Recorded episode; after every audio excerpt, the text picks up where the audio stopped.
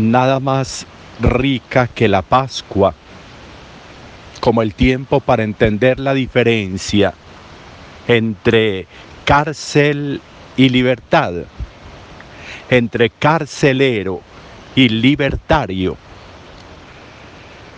Son dos acepciones que se contraponen y que a veces corremos el riesgo de llamar a la cárcel libertad y a la libertad cárcel. A veces corremos el riesgo de creernos libres en la esclavitud y de ser esclavos en la libertad, en la supuesta libertad. La vida para ser vida no puede estar detenida, no puede estar amarrada, no puede estar atada. La libertad es la muestra clara del espacio donde la vida se desarrolla. Y la vida, necesariamente para ser vida, requiere estar en la libertad.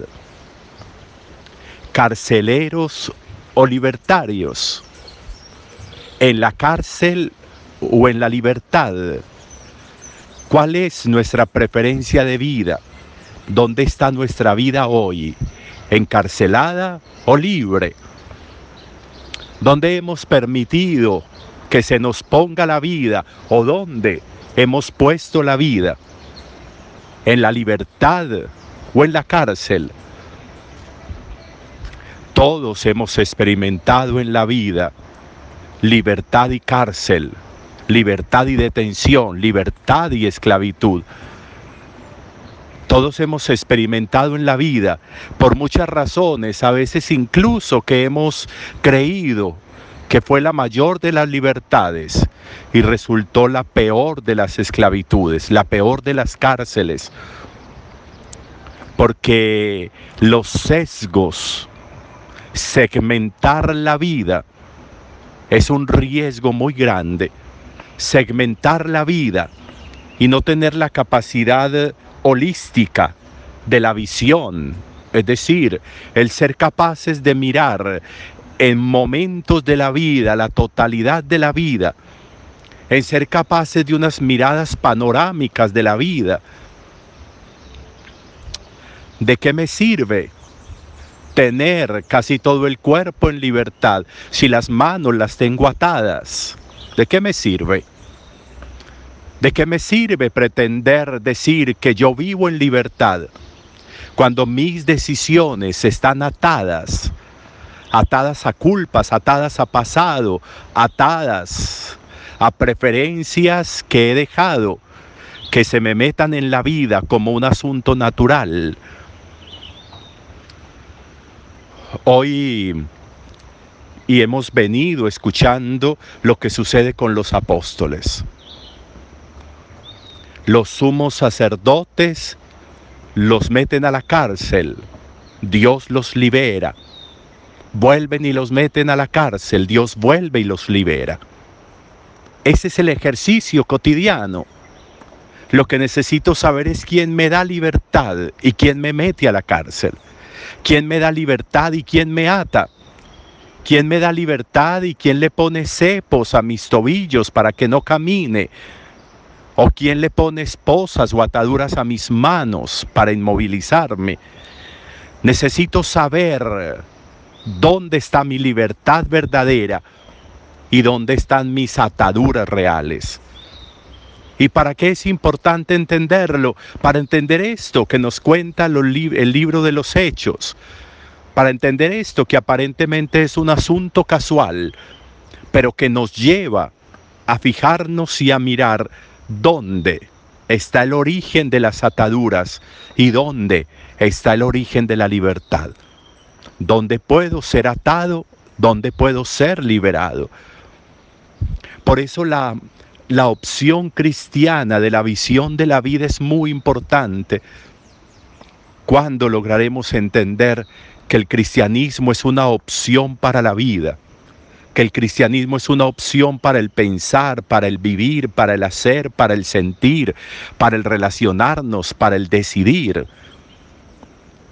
Qué bueno que en la Pascua nosotros lográramos entender eso por el bien de nuestra vida. Si yo he hecho una opción de fe, si yo he hecho una opción por un estilo de vida, por el cristianismo en este caso, pues es importante entender que ese cristianismo es como una sombrilla donde yo me meto y me arropo y me cubre y me cubre completamente y me cubre totalmente y cubre todo lo que soy. Y lo que soy es lo que pienso y lo que hago y lo que siento y lo que tengo y lo que decido. Y la voluntad y las relaciones y el amar y el querer y el mirar y el sentir. Todo, absolutamente todo. Es arroparme en una experiencia, la experiencia que ofrece Jesús de Nazaret. El Señor resucitado no se quedó crucificado, no se quedó en el sepulcro, no, fue resucitado, fue resucitado. Y eso resulta ser la mayor de las claridades.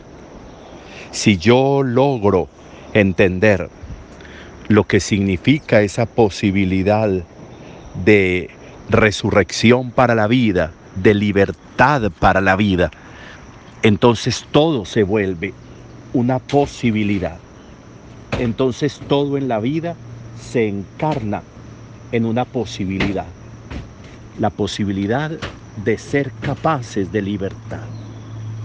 La posibilidad de reencontrar caminos para liberarnos de las ataduras.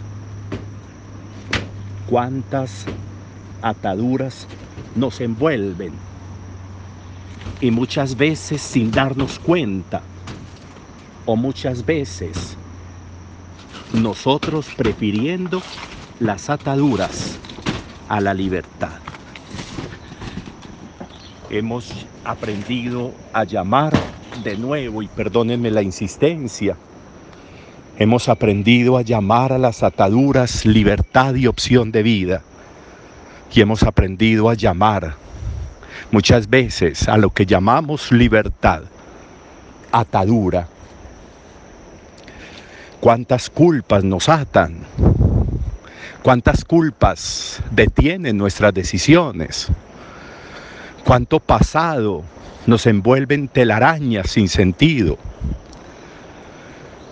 ¿Cuántos amores obsesivos o apegos nos mantienen en una cárcel, así sea, con barrotes de oro. ¿Cuánta libertad requerimos? Menos cárcel y más libertad, menos ataduras y más libertad. Para vivir en la libertad nos redimió Cristo. Para vivir en la libertad murió Cristo. Para vivir en la libertad resucitó Cristo. mientras los sumos sacerdotes los encarcelan y los atan, Dios los libera. Lograr entender esto es esencial. ¿Qué me ata hoy en la vida? ¿Qué me amarra hoy en la vida?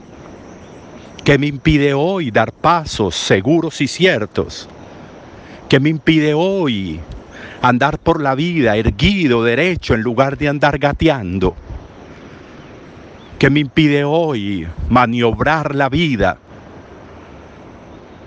¿Qué me impide hoy poder mover mis manos con todo lo que significa el movimiento y el ejercicio del ser, del hacer?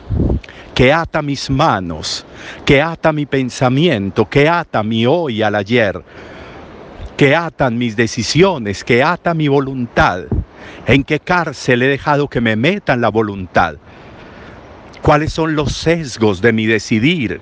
¿Cuáles son los sesgos de mi querer y de mi amar? ¿Cuáles son los sesgos? ¿A qué me acostumbré? Sabiendo que no me genera bienestar y felicidad, ¿a qué me acostumbré? ¿En dónde tengo yo metida la vida? Es muy interesante lograr hacer esa reflexión hoy a la luz de la Pascua. Por más que tenga barrotes de oro, no dejará de ser una celda, no dejará de ser una cárcel.